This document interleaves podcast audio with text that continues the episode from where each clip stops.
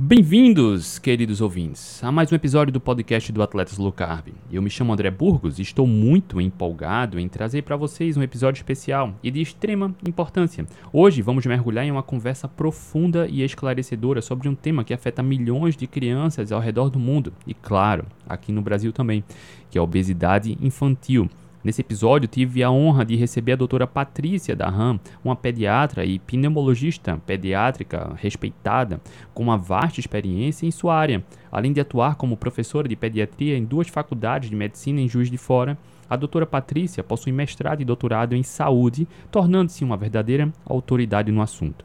Em nossa conversa, revelamos números impressionantes sobre obesidade infantil e abordamos questões fundamentais como a bariátrica pediátrica transtornos comportamentais, a responsabilidade dos pais e muito mais. Discutimos também os piores alimentos para serem evitados e apresentamos, claro, alternativas nutritivas para combater essa situação alarmante. A doutora Patrícia compartilhou conosco seu conhecimento profundo, nos fornecendo insights e soluções práticas para começarmos a combater a obesidade infantil de forma efetiva. Afinal, nossas crianças merecem crescer e se desenvolver de maneira saudável e feliz. Esse encontro enriquecedor foi tão especial que, claro, está aqui no podcast disponível para você. Queremos levar essa mensagem de conscientização a todos os nossos ouvintes, para que juntos possamos construir um futuro mais saudável e promissor para nossas crianças. Então prepare-se para mergulhar nessa jornada de aprendizado e descobertas. Tenho certeza de que você sairá daqui, desse episódio, com informações valiosas e motivação para fazer a diferença. Sem mais delongas, convido você a se juntar a nós nessa busca por um mundo onde a obesidade infantil seja apenas uma lembrança distante. Aproveite o episódio 296 do podcast Atletas Low Carb com a doutora Patrícia Darram. Olá, boa tarde. Hoje, quinta-feira, 11 de maio de 2023, estamos iniciando mais uma live do Atlético Low Carb. Boa tarde se você estiver acompanhando ao vivo, tá? Mas se estiver acompanhando a gravação, pode ser bom dia, boa tarde, boa noite, não importa. Seja muito bem-vindo, seja muito bem-vinda. Hoje a gente vai falar sobre um tema um tanto quanto desconfortável, mas muito importante para ser trazido à discussão, que é sobre obesidade infantil. E para conversar sobre esse tema tão importante, estou recebendo aqui a Patrícia, pediatra, Patrícia, muito ob obrigado por ter aceitado o convite, seja muito bem-vinda. Obrigada a você, André. É uma honra participar, né? Acompanho os atletas locais já há muito tempo e foi realmente uma, uhum. uma surpresa muito, muito boa receber esse convite. Ah, a felicidade é minha, tá, Patrícia? É, Cara, a gente está aqui já desde 2018 no Atlético Local fazendo esse trabalho, né? Claro que com foco para atletas, saúde metabólica, performance pessoal, performance esportiva, mas a gente traz o assunto sobre saúde de um modo geral, com qualidade da alimentação, saúde física, mental, comportamental. Então a gente bate um papo com profissionais que se baseiam no estilo de vida que a gente está alinhado, que é com comida de verdade. E a Patrícia é um desses profissionais e você vai conhecer agora com mais detalhes, tá? Para você que está aqui no Instagram, Cara, pode fazer seu comentário, sua pergunta, a gente está aqui olhando. Para quem estiver no YouTube ao vivo também pode participar, tá? Põe a sua pergunta. É, como pai, como uh, pai, e, e, me preocupo muito com a saúde dos meus filhos, dos seus colegas e por aí vai, eu me preocupo muito né, com o número assustador, Patrícia, de crianças que estão crescendo com sobrepeso, com doenças metabólicas, algo que era raro há poucas décadas em adulto, hoje não só é comum em adultos, como as crianças estão crescendo assim. E a gente vai aprofundar esse tema para saber onde é que a gente está errando. Mas antes da gente começar, para quem ainda não conhece a Patrícia, conta para gente quem é a Patrícia, onde mora, o que faz, qual a sua especialidade. Então, eu sou pediatra, eu moro em Juiz de Fora, Minas Gerais. E, na verdade, eu sou pediatra com área de atuação em pneumologia pediátrica. Ou seja, todo mundo pergunta assim, mas por que você fala tanto de comida de verdade? E eu acho que, espero que ao longo do, da nossa conversa vocês entendam um, um pouquinho que, assim, a obesidade influencia tudo, né? É, eu sou, então, pediatra, pneumologia, é, pneumologista pediátrica, eu dou aula para duas faculdades aqui em Juiz de Fora, de pediatria, e eu tento influenciar ao máximo meus alunos sobre a importância da alimentação na pediatria, né? O começo de tudo. E, infelizmente, realmente, como você disse, a gente está vivendo um momento assustador. Não tem um dia que eu não atenda, é, tanto no SUS, né, quanto no, no, sistema público de saúde, quanto no consultório, uma criança que esteja com obesidade ou pelo menos sobrepeso. E a gente começa a ver agora as repercussões disso, né? Crianças com manchas no pescoço, acantose, que já mostra que tem um problema metabólico, e as pessoas parecem que estão dormindo, né? Assustador, né? E é a gente, algumas pessoas ou fazem vista grossa ou se acostumam com isso. E a gente vai conversar sobre isso. Patrícia, quando, como, por quê, como foi que você teve o contato com o movimento low carb, comida de verdade? Eu acho que como quase todos nós, com o Souto, né? Com o doutor Souto, que eu comecei, foi até uma colega minha de faculdade, professora Gasto, que já acompanhava e um dia, assim, eu, eu sou daquela pessoa que fazia tudo de forma muito disciplinada, mas errado, né? E eu tenho histórico familiar de obesidade, eu fui obesa até a adolescência, perdi muito peso, mas perdi da forma mais sofrida possível, né? Deixe-me adivinhar, contando calorias e comendo pouco. Exatamente, comendo pão integral, exatamente assim, pouquinho, tudo pouquinho, passando fome e treinando muito, obviamente. E aí, assim, há uns anos atrás, essa colega, né, me apresentou ao mundo low carb. Eu comecei a ler todos os livros que o Dr. Souto falava, comentava nos podcasts, e comecei a ver que aquilo fazia sentido demais da conta. E eu comecei a ter vergonha daquilo que eu falava, né? Falei, meu Deus do céu, da... em que momento da minha formação médica eu, eu desconectei, né? Eu comecei a entrar no achismo de tudo, todo mundo. E aí, assim, comecei para mim, vi que isso funcionava muito em termos de saúde, eu não precisava perder peso mais, mas assim, eu tive uma facilidade de manter peso, de me sentir bem, de resolver alguns problemas de saúde, de refluxo, enfim. E à medida que eu fui ganhando saúde, eu comecei a me questionar. Eu falei assim, mas, gente, isso não é só para adulto. Isso tem que funcionar para criança. E quando eu comecei a ver que as soluções que eu podia dar, mais simples, né, para os meus pacientes, às vezes adolescentes obesos, né, que muitas vezes adoram comer carne, né, não tem problema nenhum com a carne, e facilitar a vida deles, em vez de ficar contando, medindo, né, as coisas, eu comecei a ver que dava certo e que a gente podia ter grandes resultados na pediatria também. Então, é, tem uma resistência. Foi em, qual, Foi em qual ano que você teve contato com o blog do Souto? Olha, deve ter sido 2017, 2018, mais ou menos. Né? Maravilha. E aí, a partir daí, começou a implantar é, uma recomendação simples, né, para comer mais limpo, menos processados. E tem, tem visto resultados, Patrícia? Nossa, demais.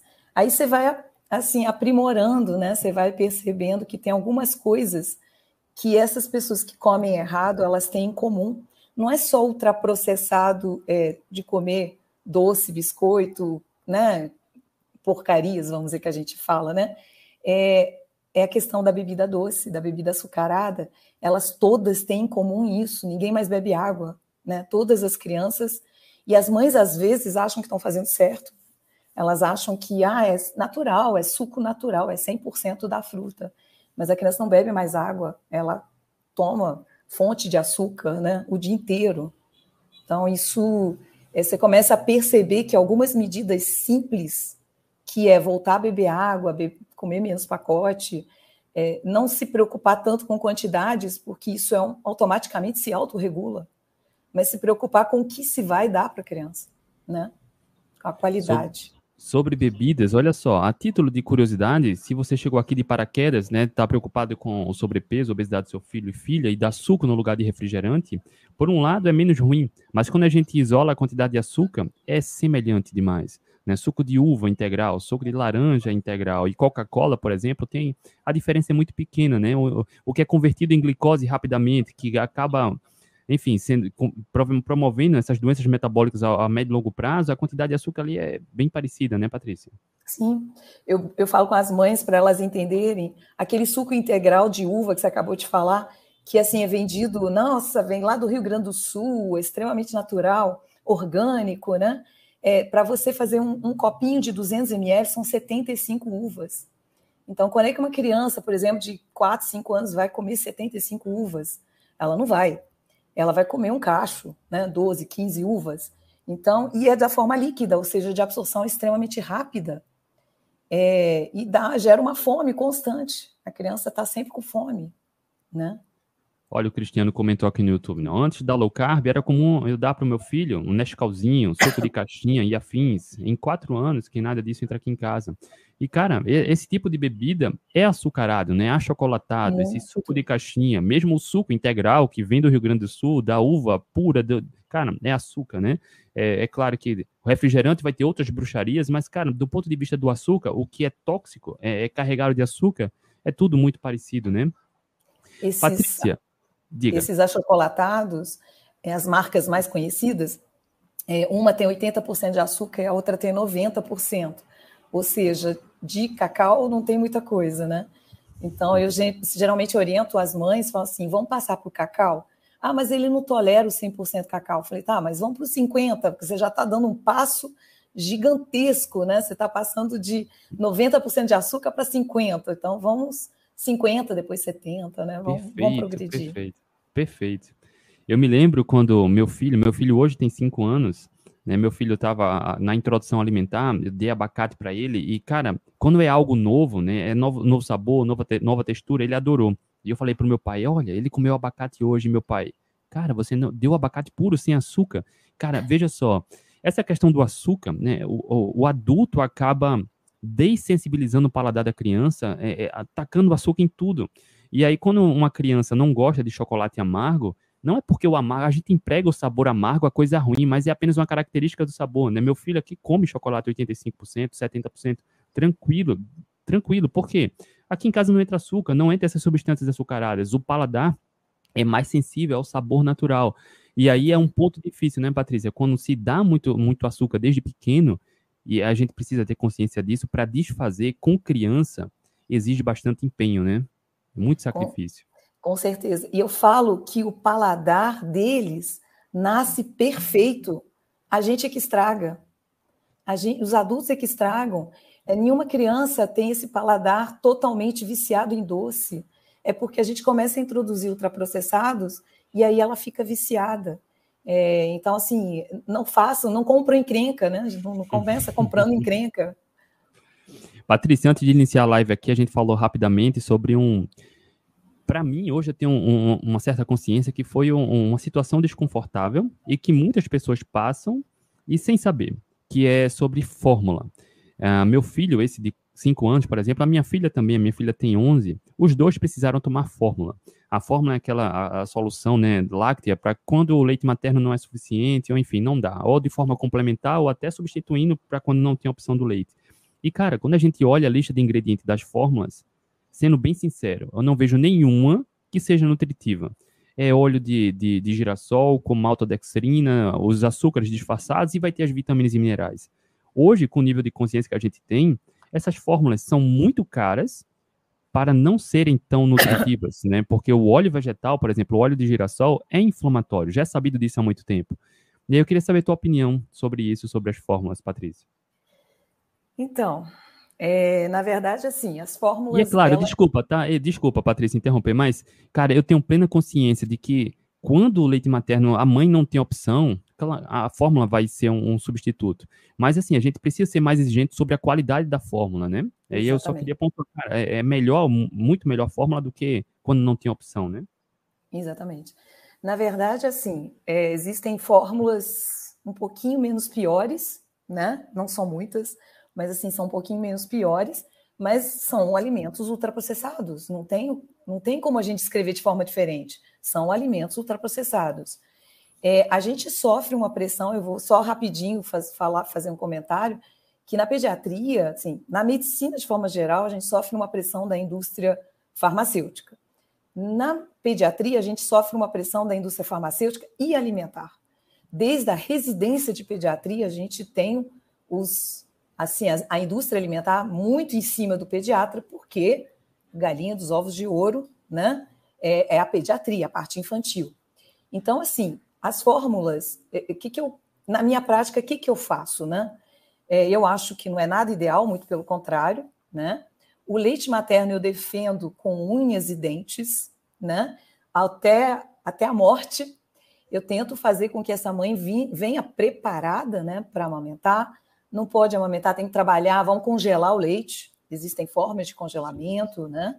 A gente tenta de todas as formas, mas existem situações que, infelizmente, que não dependem só de mim. E às vezes a criança também já chega para mim já no desmame.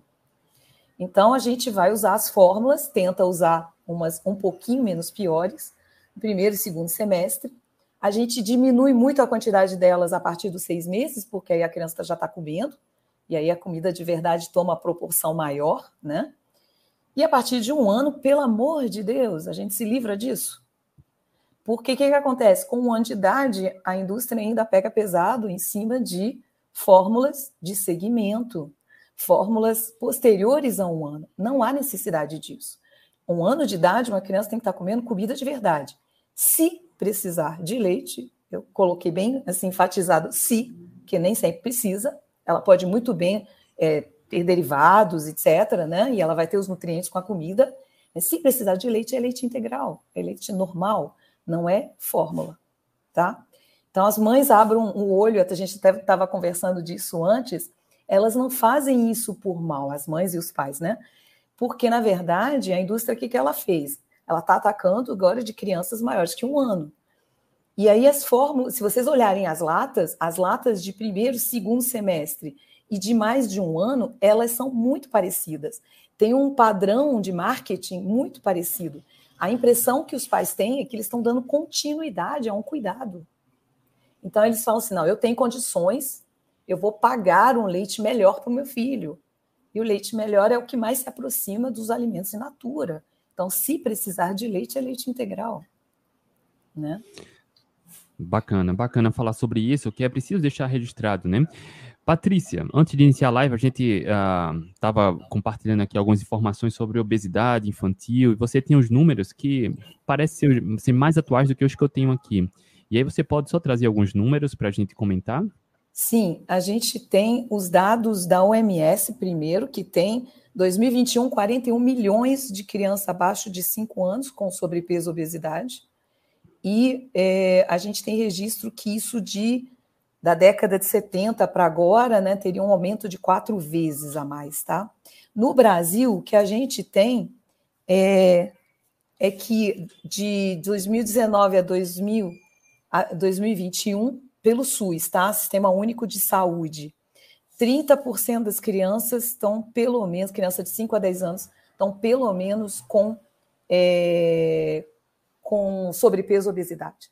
Então, 30% das nossas crianças de 5 a 10 anos estão com sobrepeso e obesidade. Isso é muito. É quase uma a cada três crianças, cara, com sobrepeso e obesidade. Exatamente. E aí, Patrícia, quando a gente volta, vez ou outra eu falo isso aqui na live, lá nos anos 60, 50, 40, era raro encontrar um adulto com sobrepeso e obesidade.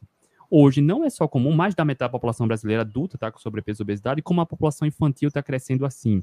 Tem estudos nos Estados Unidos mostrando que daqui a alguns anos, mais de 60% das crianças de até 15 anos, se não me engano, estarão obesas, com 30 e poucos anos, tá?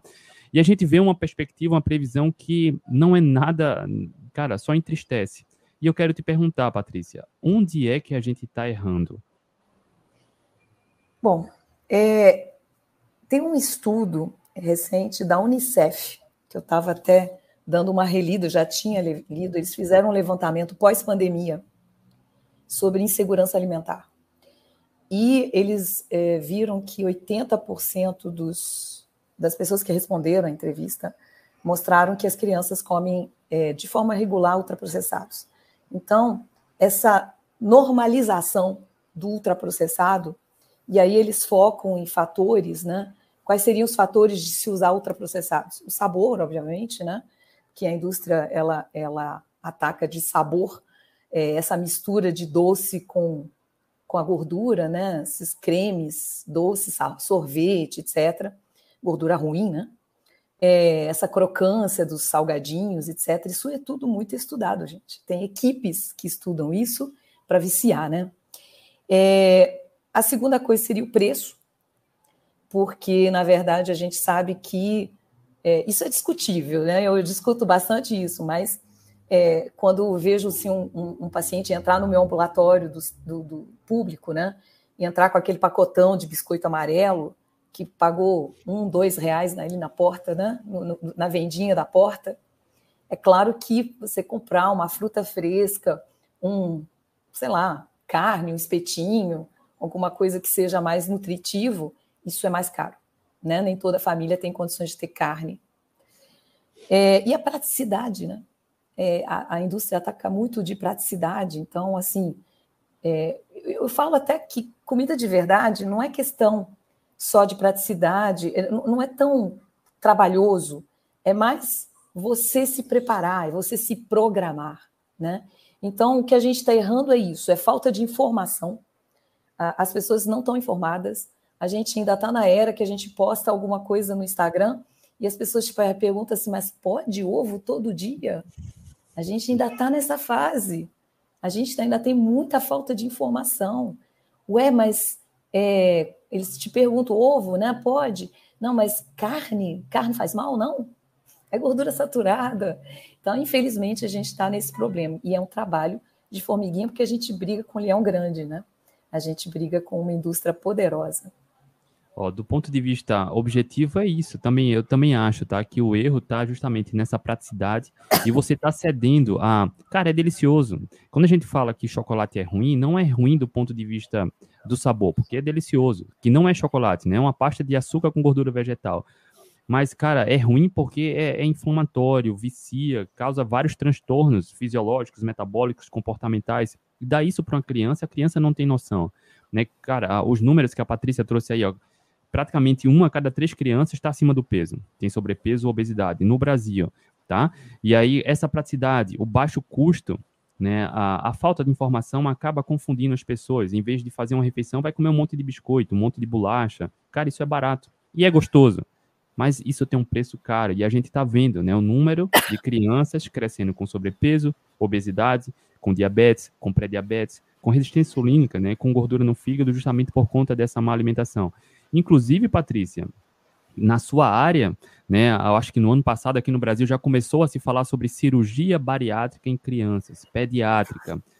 E aí a gente vem vendo, cara, o problema está no estilo de vida o estilo de vida não é só alimentação, tem outras questões. O sedentarismo também influencia nisso, né? E outras questões sociais também influenciam, mas a alimentação tem um peso muito forte. Então, em vez de ter campanhas fortes, educativas, uh, enfim, é, leis, alguma coisa mais para melhorar a qualidade da alimentação, política fiscal para baixar um, um, o preço da, de comida de qualidade, não. Vamos fazer cirurgia bariátrica. E eu quero saber também qual a sua opinião sobre isso, Patrícia. Então, é, é absurdo, né? eu, eu cansei um pouco de acompanhar as autoridades pediátricas. É, eu, eu compro uma certa briga com algumas coisas, eu estou de birra com isso, né? Porque eu começo a ver uma palestra de autoridades falando de obesidade, e aí quando eu vejo embaixo, embaixo da, do, do slide, tem logo do, da medicação.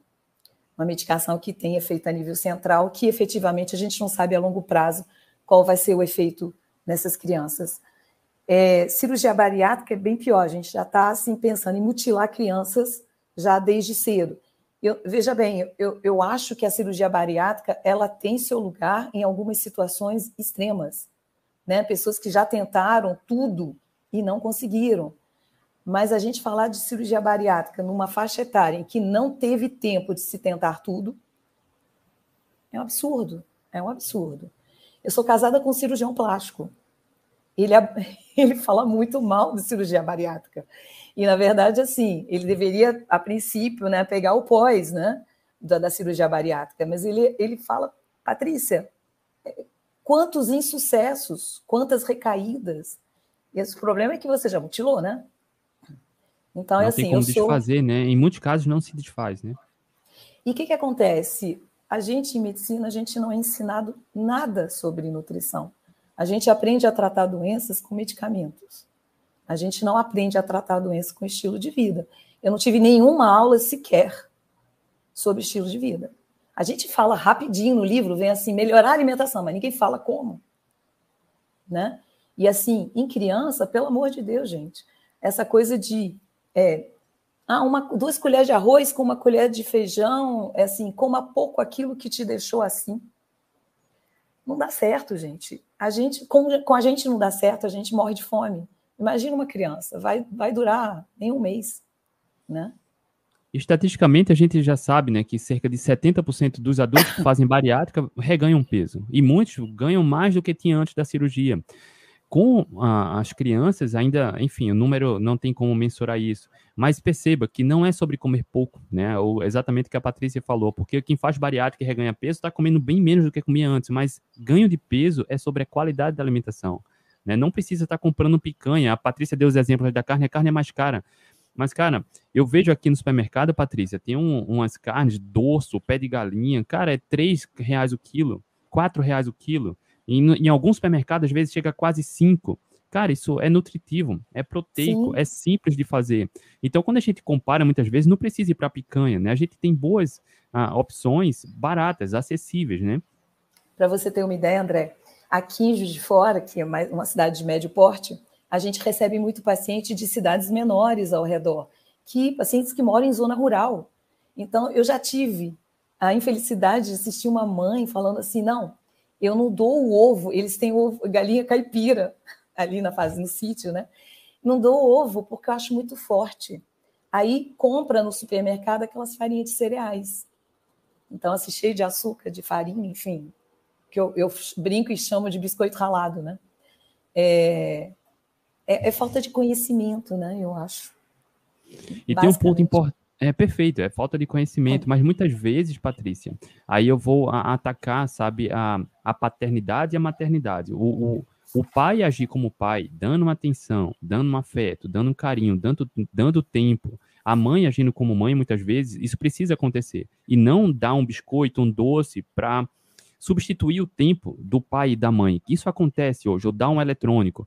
Né? E é muito mais fácil você atribuir a responsabilidade, não, come aí um pouquinho, se você se comportar. Cara, então a questão comportamental, a questão em casa do responsável também tem uma forte influência sobre isso. A criança não tem culpa, ela não entende disso. Né? É gostoso. Quem não gosta de sorvete de chocolate? Mas, cara, o adulto tem, a boa parte dos adultos tem plena consciência de que isso oferece riscos. E a longo prazo, esse tipo de comportamento do pai e da mãe tem um preço alto, né? E você sabe que isso justamente foi um dos motivos da piora de tudo na pandemia.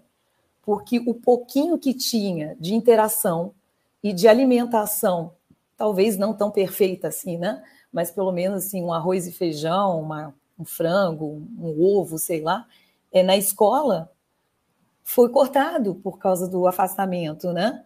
E do isolamento. Então as crianças é, ficaram ainda mais nas telas e dependeram ainda mais de ultraprocessados, né? Começaram a se alimentar apenas de ultraprocessados. E falando de, de ovos, Patrícia, cara, qual é a sua recomendação sobre ovos? Porque, sim, é, vez ou outra, tem até um pouco menos, tá? Mas vez ou outra recebo perguntas sobre isso. Meus filhos podem comer ovos? Quantos ovos é seguro oferecer por dia? E aí eu queria a sua opinião sobre isso. Eu queria que me perguntassem quantos biscoitos pode comer, né? Perfeito. Porque assim, ninguém me pergunta assim, quantos biscoitos eu posso dar. Então, assim, ovo não tem limite. E, na verdade, eu falo assim, como eu trabalho tanto a nível particular, consultório, quanto a nível de público, né? E o ovo é um coringa maravilhoso, porque, assim, a primeira coisa quando eu pego uma criança obesa, eu pergunto: você gosta de ovo? Aí quando ele me fala assim que gosta, eu falo: pronto, tá resolvido, né? Mata a sua fome com ovo, né? É, então, assim, não tem, não tem cálculo. Se não tem condições de ter carne, eu concordo com você que existem opções mais baratas. Por exemplo, o fígado bovino não é uma carne cara, é uma carne que assim extremamente nutritiva. É, pode ser carne de terceira e pode ser ovo se não tem carne né? Olha aí, maravilha. Meu, meu filho tem dia, cara, que é 90% carnívoro, mas às vezes eu faço um pratão, faço algumas carnes que ele, ele gosta, cara, é carne o tempo todo. E às vezes eu, não, cara, como uma fruta também, não, ele fica na carne e tá tudo bem. Quando a gente olha do ponto de vista de densidade nutricional, nenhum alimento é tão nutritivo quanto o fígado, quanto ovos, né? E aí não uhum. tem contraindicação, né, Patrícia? Cara, Exatamente. oferece, oferece. E aí, quanto menos comida de verdade se oferece, quanto mais processado se oferece, é natural a criança ir querer mais daquilo que é processado e ultraprocessado, né, Patrícia? Exatamente. Tem um vício, né? Libera dopamina ali e ficam o tempo todo querendo manter esse nível de dopamina e, e a criança, é, quanto mais come, mais quer, né? tem um efeito quase que de, de drogas, né? Eu tive uma vez uma situação que me chamou muito a atenção de uma criança que tomava é, leite com farinha e adoçado ainda por cima para dormir. Só que tomava assim, ele tinha quatro anos, ele tomava ainda na mamadeira, tomava uma madeira 250 ml, não dormia, tomava outra, outra, outra, fechava a noite com um litro de leite com farinha de cereais e açúcar. Só que assim, ele gritava dentro do consultório, eles tinham uns momentos de, de assim, de excitação, né? Parecia até uma pessoa drogada. É impressionante. E vicia, né? E, e, tem numerosos estudos mostrando isso, né? Como o açúcar, principalmente o açúcar, tem efeitos viciantes, tanto quanto drogas ilícitas, né? E inclusive alguns ah, alguns haters, vou chamar de haters, tá? Esses que são contra o movimento de comida de verdade, até negam, não, não vicia, não vicia. Cara, jogue a primeira pedra aqui quem nunca perdeu o controle quando comeu algo doce. Né? Às vezes bate aquela vontade incontrolável de doce, para quem é dependente do doce, porque vicia. E também tem uma questão emocional muito forte, né, Patrícia? Família. Eu não sei a sua opinião sobre isso, mas família que não é bem estruturada do ponto de vista emocional, cara, de discussão, de briga, muita punição, acaba dando doce, a criança tende a sempre também buscar o conforto na comida. E cresce uma criança dependente emocionalmente da comida. Eu não sei a tua opinião sobre isso, mas, cara, uma família não estruturada que compensa muito na alimentação acaba repassando isso para a criança também, né? Sim, é, é um ciclo que a gente não acaba nunca, né? Porque eles foram ensinados assim, eles receberam esse tipo de comportamento dos pais deles e eles estão repetindo os mesmos comportamentos nos filhos e eles não conseguem enxergar isso. Muitos deles, né? Não vou generalizar, não conseguem enxergar isso, que é, é, o ciclo não acaba nunca. E às vezes você conversa, você fala assim: você está com problema, você está tomando medicação para diabetes, você está lutando contra um peso e o seu filho está indo para o mesmo caminho. E aí, assim, não, mas é, tem aquela fala, né? Todos nós, aqui na família, todo mundo tem diabetes, todo mundo tem é obesidade. Eu falei, gente, não é uma sentença, pelo amor de Deus, né? É, é, tem vários fatores. É claro que existe a genética, existe, mas é um fator. E, na verdade, é muito mais epigenética do que genética, né? E aproveitando esse gancho da genética, tem, é muito forte essa crença, né, de que como se fosse uma sentença, é, os pais terem diabetes, os avós, achando que a criança também, na, na, na linhagem, a seguinte também vai ter, cara, doutor, doutor José Neto fez uma postagem, vez ou outra ele publica ela, dizendo exatamente isso, que a, a, genética é a arma, mas é o estilo de vida quem puxa o gatilho, né? Não é, cara, não, não é porque seu pai ou sua mãe ou os dois têm ou tiveram diabetes que você vai ter, tá? Tem, pode ter uma predisposição, mas escolhendo o estilo de vida adequado, isso pode ser evitado até revertido, né, Patrícia? Exatamente. Tem um livro, não é sobre obesidade, mas é sobre Alzheimer. Eu me preocupo muito com Alzheimer, porque eu tenho um fator genético importante, né? É, que eu chama o fim da Alzheimer. E ele fala, ele compara um telhado cheio de buracos. E ele fala que a genética é um buraco. Se você tampar todos os outros, já que você não tem como mexer com aquele da genética, né? É, que seria, né, no caso, alimentação, colesterol, sono, enfim, uma série de outros fatores. Se você mexer e tampar todos os outros buracos, você consegue resolver. Você vai, você tem muito menos chance de ter Alzheimer porque você vai ter só um dos 30 e poucos buracos. Eu acredito que é a mesma coisa, obesidade, diabetes, todas essas doenças crônicas, elas estão interligadas. E aí, assim, se você deixar somente a genética, a sua chance é muito pequena, né? Ó, o Chico comentou aqui no YouTube. Aqui na Flórida é tudo processado. Meu filho leva comida de casa porque nem ele aguenta. E é interessante uh, a gente comentar sobre isso, porque Estados Unidos é, é, é, bizarro mesmo, né? De, de oferecer achocolatado, suco, refrigerante nas escolas. E aqui eu queria trazer um, um, um caso real comigo aqui. Na escola da, da minha filha, até pouco tempo atrás, a gente fazia os lanches aqui, eu fazia receitinha low carb, uns brownies, bolo, pãozinho. Cara, ela era a única que levava. Então, logo, ela sofria bullying. Consequentemente, ela pediu para parar de levar sabe? E, e cara, eu não, não, eu dou meus exemplos aqui. Eu não obrigo minha filha, meu filho. Eu tento trazer um nível de consciência aqui em casa para a gente discutir, sabe? Em casa não entra porcaria, não entra, não entra óleo vegetal, não entra margarina, não entra açúcar, não entra nada de farinha de cereal, enfim. Mas fora de casa, eu tento trazer esse nível de consciência para que ela reflita. Hoje ela já faz escolhas bem, bem interessantes, tá? Mas eu quero, gostaria muito que meus filhos se sentissem pertencidos também ao seu convívio social. Porque a questão do bullying, da cobrança, de ser igual, de comer igual, é muito forte. E na escola também é muito forte. Hoje ela já faz bem escolhas bem melhores, mas é difícil a gente cobrar esse nível de consciência da criança fora de casa e, e não só isso, né? A questão do bullying também, da cobrança, porque, cara, é muita piadinha, é muita cobrança, e minha filha ouvia muita piada, e muitas vezes isso, a longo prazo, pode trazer prejuízos grandes na questão da autoestima, né? Na questão a, da personalidade da criança, esse tipo de comportamento fora de casa, né, Patrícia?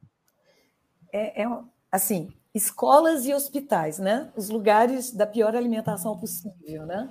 Infelizmente. E assim, é uma eu vejo as mães procurando, as mães que estão decididas a, ter uma, a dar uma alimentação adequada para os filhos, eu vejo elas procurando as escolas, conversando, olhando os lanches, as refeições, e realmente é uma saga, né? É, é complicado. E, e assim, é, aquilo que você falou, né? O, o, certo vira errado, né? Parece que é a gente que está errado de tentar se preocupar com a alimentação certa. Mas, enfim, não desistimos, não vamos desistir. Né? É, não é, vamos. O objetivo é muito maior, né? E o trabalho em casa precisa ser forte, né? Certo dia, Patrícia, também eu já contei essa história aqui, mas eu quero aproveitar o gancho para contar novamente. Meu filho tem cinco anos, mas eu acho que isso foi no ano passado, quatro anos. Na escola, na sala dele, eu não sabia. Teve algum aniversariante lá que teve festa, e logicamente, festa tem só porcarias. E eu estava voltando com ele da escola, e eu não sabia que teve a festa, e também não sabia que na mochila dele tinha uns docinhos na bolsa dele. E ele ficou pedindo, pai, depois do almoço eu quero um docinho. E eu sem entender, sabe? E aí, quando chegou em casa depois do almoço, ele, eu quero docinho. Eu, que docinho, cara? Ele veio na bolsa e abriu um pacote. Ele passou o dia pedindo docinho. O dia como um viciado, cara. Ele tava já ficando eufórico, porque ele comeu na escola e queria em casa. E, e, cara, foi a gente vê que o comportamento muda, a forma de falar muda. Ele fica pedindo docinho, docinho, docinho, docinho. Cara, basta ser exposto a esse tipo de substância que o comportamento muda. E aí, hoje, é muito claro para mim, mas, cara, na maioria das casas, as pessoas não percebem que o comportamento é influenciado por conta da má alimentação também, né? Com certeza. E, e assim, eu acho que a gente tem que abordar um assunto também, André, sobre a, a, a publicidade infantil, né? Como é feito de forma pesada eu falo assim, quando você, por exemplo, quer comprar alguma coisa em casa, né? Você está procurando, sei lá, trocar sua geladeira. Você faz uma pesquisa na internet durante duas semanas, três semanas, você recebe é, propaganda de geladeira, né? Agora imagina seu filho que está no joguinho, que está no computador jogando, o quanto de, de propagandas que ele recebe a cada, cada hora de jogo, né? Então é uma quantidade enorme, só que num, num ser que não tem maturidade ainda. Então, assim, a gente tem que ter.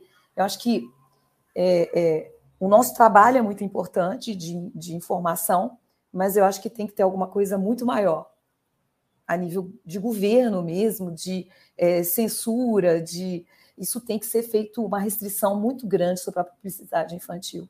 Não, não, assim, é totalmente desleal, né? Você pegar uma criança de pequena e sair metralhando ela de propagandas. Ela quer ser igual a todo mundo, né? Ela quer seguir os amiguinhos e comer as mesmas coisas. Perfeito. E quando vai no supermercado, cara, que eu vou com meu filho, ele vê a embalagem das, das substâncias lá, são personagens que ele gosta, né, de super-herói ou de algum desenho, e isso acaba sendo atrativo para ele. E eles já sabem, meus filhos, que, por exemplo, o açúcar é tóxico. É claro que eventualmente uma exceção não vai trazer problema, mas para consumir constantemente, cara, não, não. Eles sabem que não e eles já vão procurar olhar no rótulo, olha pai, esse aqui não tem adição de açúcar. Só que existem muitas bruxarias que são os substitutos do açúcar, né? A maltodextrina e outros xaropes, né? açúcar concentrado de fruta, o maltitol, enfim. E eles não sabem. Mas assim, o trabalho de consciência precisa ser feito em casa. Acredito muito nisso, que o exemplo em casa, conversar em casa, mostrar, cara, fora de casa, eventualmente não tem problema. Mas quando eles vão no supermercado, cara, é é muita bruxaria que querem e eles vão olhando no rótulo, sendo seduzidos pelos rótulos, né? Não só, não tem adição de açúcar, mas também, olha pai, é rico em vitaminas e minerais. Cara, Exatamente. isso é muita cilada, né? Você sabe que esse estudo que eu citei do, da Unicef, mais de 80% das pessoas que foram entrevistadas, elas não tinham consciência dos malefícios dos ultraprocessados e elas não achavam que dar todo dia era um problema. E elas achavam ainda que muitos desses ultraprocessados eram fonte de, de vitaminas e minerais. A gente vê muito isso, né? Essas farinhas acrescentadas. Mas, Cereal doutor, é, matinal, é, né? É, é fonte de vitamina e de, e de ferro. Aí eu brinco com elas, eu falei assim, tudo que precisa acrescentar porque é pobre demais, né? Aí elas param para pensar, será? Eu falei, é, é sim, é porque é pobre demais. Cara, basta você olhar um pouco. Faz tempo aqui que a gente não vê televisão em casa, de canal aberto. Mas, cara, é bizarro ver essas propagandas, né? É, de, de complemento vitamínico, é, fontes de vitaminas e minerais, fonte. Cara, o que é fonte de, de, de nutriente é comida de verdade. Para, para quem come ovos, carnes, legumes, vegetais, naturalmente, na maioria dos casos, se, se alimentar de forma adequada, não vai ter nenhuma deficiência em linhas gerais. Né? E a criança não é diferente, né, né Patrícia? Exatamente. Patrícia, é, mas... e é uma, uma Desculpa, quer falar? Não, não, pode falar, pode falar. Uma pergunta: como os pais podem identificar se o filho já precisa ter uma atenção especial à alimentação por conta do peso? Então, um acompanhamento pediátrico, né, regular. É, ainda em pediatria, a gente ainda usa muito o índice de massa corpórea, que a gente sabe que é falho, Sim. mas, assim, como na maior parte das vezes a gente não tem pequenos atletas, né? é, o índice de massa corpórea ainda serve melhor do que na idade adulta, né? A gente utiliza ele muito. É, e, claro, uma avaliação rotineira com exames adequados, né? Os exames adequados. E, assim, é, acho que não tem muito erro, né? Se estiver comendo comida de verdade, a gente não se preocupa tanto quanto a regularidade desses exames. Agora, se a criança está Tá na base de alimentos ultraprocessados, vive cansada, vive com sono, né, com sintomas de falta de energia, está sempre adoecendo. E aí eu vou entrar na minha área né, de pneumologia pediátrica, que tem tudo a ver. Né? A gente, às vezes, chegam pacientes para mim com asma para fazer um tratamento. Eu brinco com os alunos e falo assim: olha, coisa mais fácil hoje em dia para mim é fazer uma prescrever um medicamento de asma, né? É muito simples. Só que aí o paciente está ali obeso, né? Você não sabe ao certo se a falta de ar durante exercício é realmente asma, ou se é o excesso de peso, se é questão mecânica mesmo, ou se é por processo inflamatório. É, esse paciente ele está na sua frente, até acordado ele tem uma respiração ruidosa, ele já tem distúrbio, sinais de distúrbio metabólico. Eu não tenho como somente prescrever um remédio de asma, não vai dar certo. Infelizmente, eu já tive paciente que chegou para mim e falou assim: a mãe falou para mim, mas eu só vim tratar da asma. Eu falei: então não vai dar certo, a senhora vai ter que procurar outro profissional. Porque não, a gente não vai tratar o problema na, na raiz, né? Então, assim, basicamente é um bom acompanhamento do peso, fazer exames de rotina, basicamente é isso. Eu, eu sou asmático, né? Eu ia muito para urgência quando criança. E eu tomava muito Berotec, Patrícia. Muito. Taquicardia, ficava tremendo. Enfim. Acabou, André. Berotec acabou. Nem sabia disso. E olha, desde 2015, há mais de oito anos, eu não tomo remédio para asma, sem uma crise sequer de asma. A mudança que eu fiz, a alimentação. Só. Exatamente. Atividade física eu já fazia antes de 2015, mas melhorar a alimentação de forma mais intencional, consciente do que evitar e priorizar, cara, há, há, há quase um mês foi que eu peguei Covid. Ah, tirando isso, desde 2015 também, sem gripe, sem dor de cabeça, sem rinite, sem resfriado, sem asma, só melhorando a alimentação. E exatamente o que a Patrícia está falando, cara, você não trata o sintoma, tem que tratar a causa para não adoecer. E muitas exatamente. vezes, ouso dizer que na grande maioria dos casos, estilo de vida, né, Patrícia? Alimentação, sono, atividade física. É, tá tudo interligado, né? Porque não é só é a questão de serem. São duas doenças inflamatórias. Obesidade e asma são duas doenças inflamatórias que frequentemente estão juntas. Mas se você pensar que essa criança ela chegou à obesidade porque ela come muito ultraprocessado, cheio de corantes, cheio de conservantes, é óbvio que isso tem interferência na parte respiratória também, né?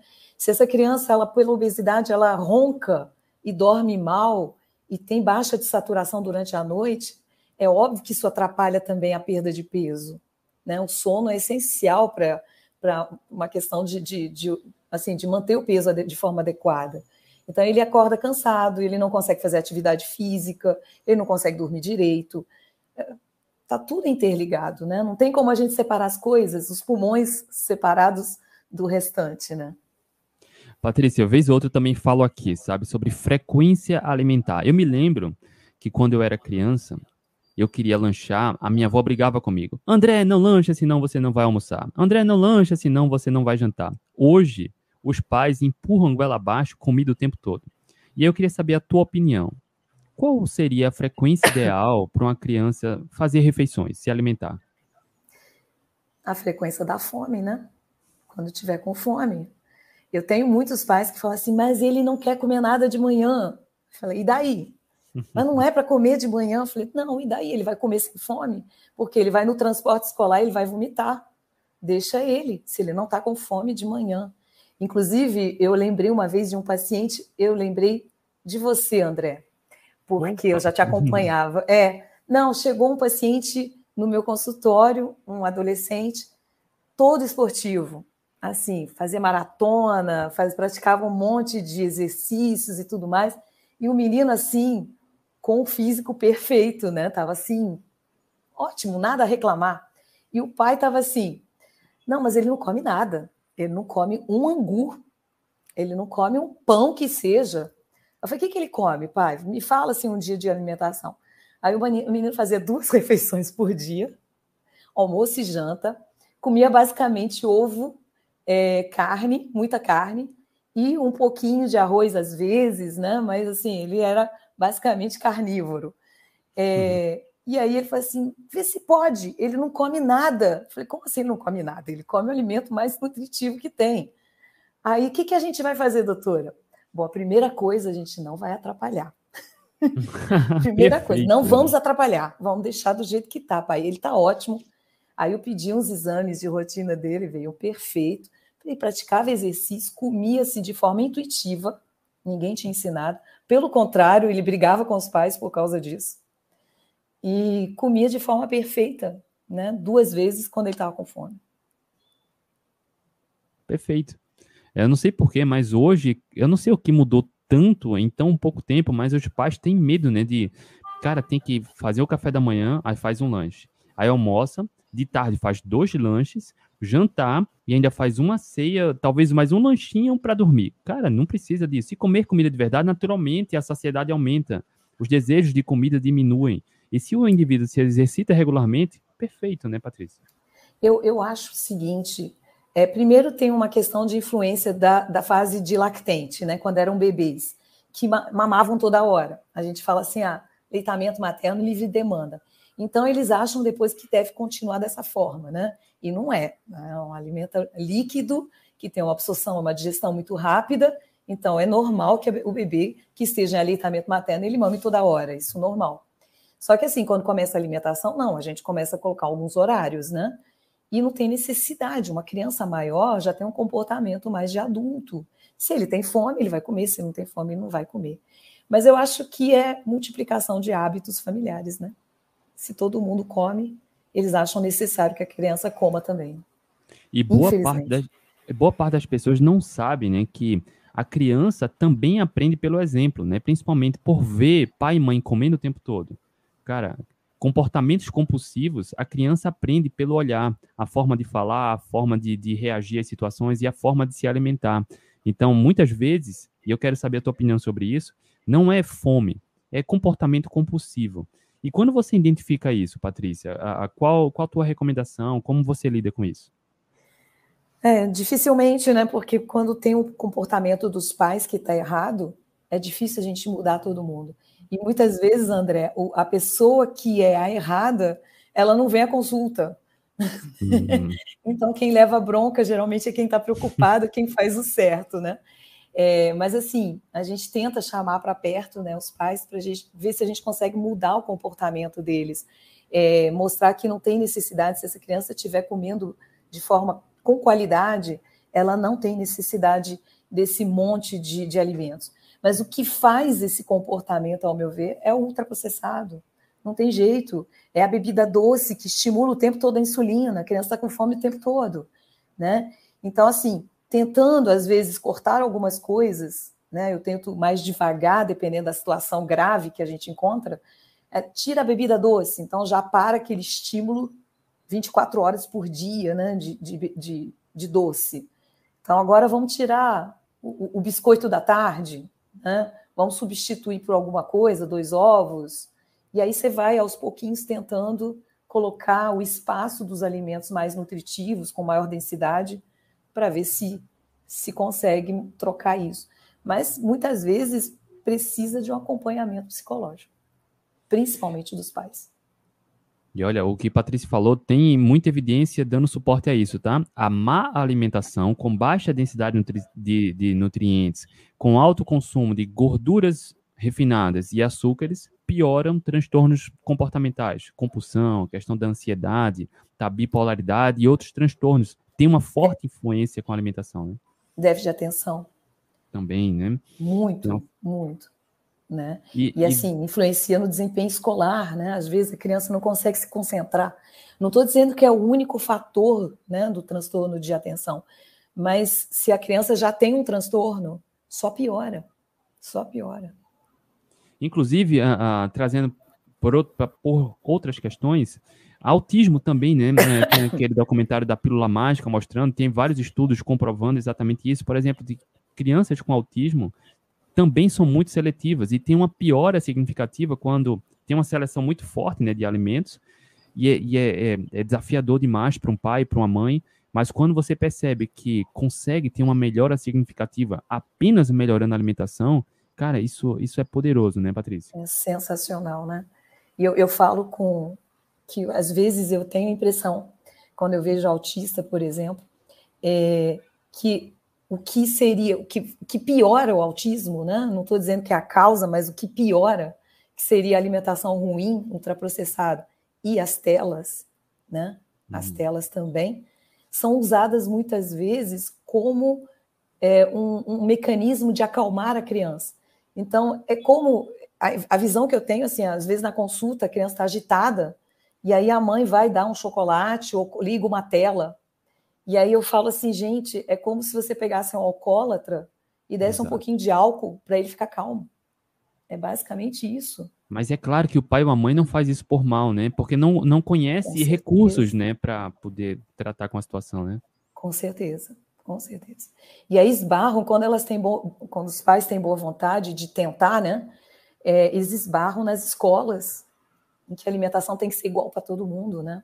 Nossa, são tantos exemplos de pacientes que eu tenho que fazer uma, um relatório para dizer, ó, essa criança deixa a mãe trazer o lanche de comida de verdade. Eu tenho que atestar para que tenha autorização para trazer um lanche diferente. É um absurdo. É bizarro, né? né? É bizarro é demais. Bizarro é bizarro. Só para trazer aqui a, o comentário da Flávia. Eu era administrador em um grande hospital da minha cidade. A sala de café da equipe médica de Choracara, é, eu tenho um parente, minha sogra é médica, né? Eu frequento, uhum. vez ou outra, salas, enfim, e eu vejo que é só, só processado. A maioria. Ah, muitas vezes tem até frutas, tá? Mas, cara, é pão, bolacha, biscoitos, açúcar e às vezes já vem o café com açúcar, né? E refrigerantes. Hospital. Para os pacientes também, né? É bizarro. Para os pacientes cara. também. Vamos lá, Patrícia, ó, a gente fala muito mal do açúcar, né? Porque, enfim, a gente sabe que não é seguro, grandes quantidades, grandes nomes ao redor do planeta, de estudantes da saúde, pesquisadores, falam que o açúcar é tão ruim ou pior que o cigarro, por exemplo. Mas, na tua opinião, existe uma quantidade mínima que seja inofensiva do consumo do açúcar? Eu sei que é uma pergunta muito difícil, né? É uma pergunta difícil, né? Porque eu acho que isso vai ser muito pessoal.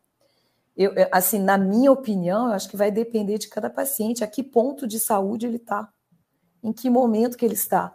Eu, por exemplo, é, eu metabolicamente eu estou muito bem, né? mas assim, eu me dou direito eventualmente de uma exceção, mas assim, ainda assim evito muito mas e escolho muito, muito bem minhas exceções. Mas eu acho que assim depende. Eu acho que se a pessoa, por exemplo, está numa obesidade, ela tem compulsão pelo açúcar, é o momento de cortar totalmente. Ela não vai conseguir se controlar. Não vai conseguir. E aí, assim, eu acho que depende de cada paciente. O, men o menos possível para todos, mas ainda menos para quem já está no estágio mais avançado de doença. Né? Ó, o autoconhecimento é fundamental, mas assim, tem, tem, ó, tô vendo aqui, a OMS recomenda no máximo 10% das calorias diárias podem vir do açúcar. Por exemplo, numa dieta de 2 mil calorias, seria 50 gramas de açúcar por dia. 50 é gramas, coisa. tá? Eu também acho muita coisa. Todo, o ser humano adulto tem mais ou menos 5 gramas de açúcar de glicose circulando no sangue, em média, tá? 50 gramas de açúcar é 10 vezes isso. Né? Uma lata de Coca-Cola vai ter 30 gramas ali de açúcar, tá? Então, ah, só para você ter uma ideia, é muito, tá? É muito. Mas a gente sabe que tem pessoas que fumam a vida toda e morrem de velhice. Algumas pessoas vão tolerar mais. Mas eu acredito que a grande maioria absoluta das pessoas Sim. não toleram isso, não toleram. A questão do autoconhecimento é fundamental, ver como a questão comportamental ela é influenciada. E é importante cada um mensurar, mas eu também acredito que não existe uma quantidade mínima segura, inofensiva é muito pessoal, tá? Mas a gente precisa ter alguns parâmetros do que, por exemplo, 5 gramas de, de glicose circulando é bem pouco, e consumir 10 vezes isso é muito, né? Mas quando eu te falei das minhas exceções, são muito abaixo das 50 gramas. Ó, oh, Patrícia, tem uma pergunta aqui, no, na verdade é um comentário, da Lindinalva. Minha neta de 9 anos, no, exa no exame de insulina em jejum, deu 13. O pediatra disse que está normal. Então, vamos lá. Ela é magra. Bom, magra não quer dizer muita coisa, tá? Porque assim, a gente sabe que 40% dos magros, das pessoas com, com, com, peso adequado, têm problemas metabólicos, né? É, a gente não tem uma definição muito certa do valor de insulina para criança. De qualquer forma, que seja criança ou adulto, esqueça o valor de referência, tá? Esse valor de referência, pelo menos assim, laboratório aqui de fora vem 25, até 25. Isso é baseado em populações doentes. Né? Se a gente é, é, estimar que a maior parte da população tem problema com a insulina, né? come ultraprocessado, então a maioria da população tem insulina alta. Bom, eu considero abaixo de 10 o ideal abaixo de 7. Então, 13 está um pouco elevado, mas a gente tem que ver como estava antes, né? Porque pode ser que ela venha num processo de melhora de alimentação, e aí eu nunca quero desestimular. Né? Hoje eu tive uma criança que eu atendi no ambulatório que perdeu um quilo. Ele cresceu um centímetro, perdeu um quilo. Com isso, ele acabou abaixando o IMC dele de 0,8. Foi muita coisa. Ele recebeu meus parabéns. Então, assim, é, mas é só um quilo. Eu falei, mas a gente tem que estimular, né? É uma, é um, uma trajetória que tem que ser lenta e certa, né? Então, eu não sei quanto é que estava a insulina dela antes. Se de repente estava 17 e agora está 13, ela tem os meus parabéns. Entender tá? o contexto, né? Só saber a idade e a insulina não, não diz muito, né? Exatamente. Né? Patrícia, quais alimentos devem ser evitados numa dieta para criança, no estilo alimentar para criança?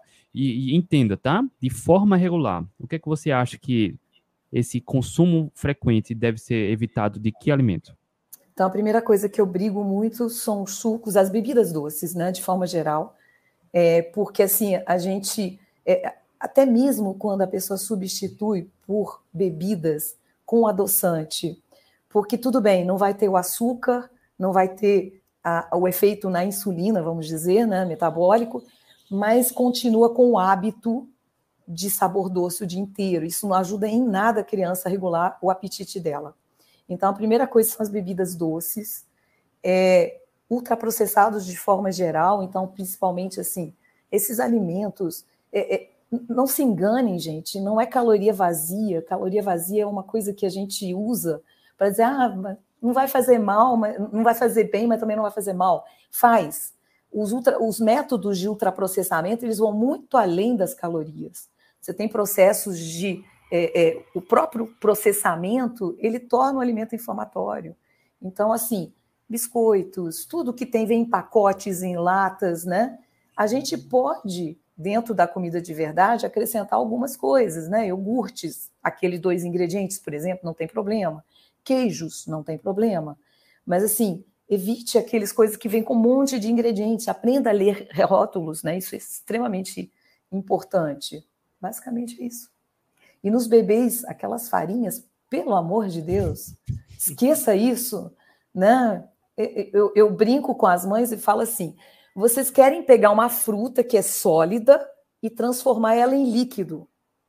E vocês querem pegar o leite que é líquido e querem cimentar ele, colocar uma farinha para engrossar. A gente deixa as coisas in natura, né? Leite líquido, fruta sólida. E vamos para o inverso agora. O que é que você acha que as crianças deveriam consumir regularmente? Proteína animal. Proteína animal regularmente. Isso é uma luta minha, tá?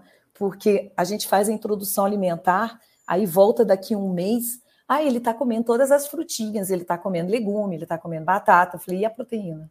Ah, eu ainda não comecei com a carne. Eu falei, por quê? Se estava no meu, né, no meu, meu roteiro, né? Ah, eu fiquei com medo de ele engasgar. Né? Então, assim, é, é um medo da carne. Então, o alimento que mais, tem maior densidade nutricional, gente, é carne, tá? Em seguida, o ovo, e isso não pode faltar. Perfeito. A questão do ambiente familiar, Patrícia, é, só queria ah, fazer uma provocação, tá? Porque eu acho. Ai, meu Deus. Eu, não, uma provocação geral para quem está acompanhando aqui ao ah, tá. vivo tá. o podcast, tá? Porque eu acho, cara, uma tortura. É, é um crime, por exemplo. Uma família, pai e mãe, ter na mesa de casa, por exemplo, uma garrafa de 2 litros de Coca-Cola, tomar na frente da criança e proibir. Então, assim, eu quero falar da questão do exemplo, tá? Porque a criança, ela, ela é influenciada pelo que ela vê dos pais. Então a criança, ela vai querer fazer aquilo porque ela aprende, é a referência, o adulto é o modelo, né? A criança ela olha, vê o que o pai e a mãe faz, come e quer fazer também. Então, é apenas essa provocação. Cara, não cobre do filho algo que você não é ou não faz. Seja, né? Seja o exemplo. Porque certo dia, Patrícia, eu falei isso em outra live aqui, estava chegando com os filhos na escola, então no carro na frente estava uma colega da minha filha descendo, e ela com sobrepeso. E o pai com cinco vezes mais sobrepeso que ela. E depois a minha filha veio, olha, o pai dela tá pedindo para ela emagrecer. Eu, cara, o, o, o, camarada, ele não é o exemplo. E eu quero fazer essa provocação aqui. Seja o exemplo, seja o modelo, tá? É desafiador? É. Mas o processo é simples, entre aspas. Limpa a alimentação, coloca comida de verdade e cobre do seu filho, né? Eduque o seu filho o exemplo que você é, né? Seja o exemplo, né, Patrícia? Exatamente. E eles vão dedurar vocês, tá? Para mim. eles chegam assim, meu pai. Meu, às vezes eu vejo assim os pais cobrando. Ah, você está ouvindo que a doutora está falando? A criança tem cinco anos, gente. E aí, assim, falei, gente, não é ela que faz as compras, não é ela que prepara a comida. E aí eles deduram, eles falam. Eu tenho um, pacientezinho de cinco anos que uma vez a mãe perguntou assim: cadê seu pai? Aí ele está lá no quarto comendo escondido. Então, assim, eles sabem de tudo, gente. Eles deduram vocês. Seja o exemplo, tá? Seja e eu queria, eu queria apenas deixar essa provocação aqui, porque não adianta, cara, você cobrar algo que você não é, que você não faz. E eu acho uma tortura você tá comendo algo que você não recomenda que seu filho coma, tá comendo na frente dele. E aí eu queria agradecer, Patrícia, deu a nossa hora. Ó, a gente ia fazer na semana passada, mas não deu. Patrícia ainda tá recuperando a voz. E eu sei Exatamente. o esforço que ela está fazendo para estar tá aqui e a grande colaboração que ela fez. Patrícia, mais uma vez, muito, muito obrigado, tá? Obrigada a você, foi um prazer, prazer mesmo. Rapaziada, beijo no coração. Tchau, tchau. Tchau, tchau. Até a próxima.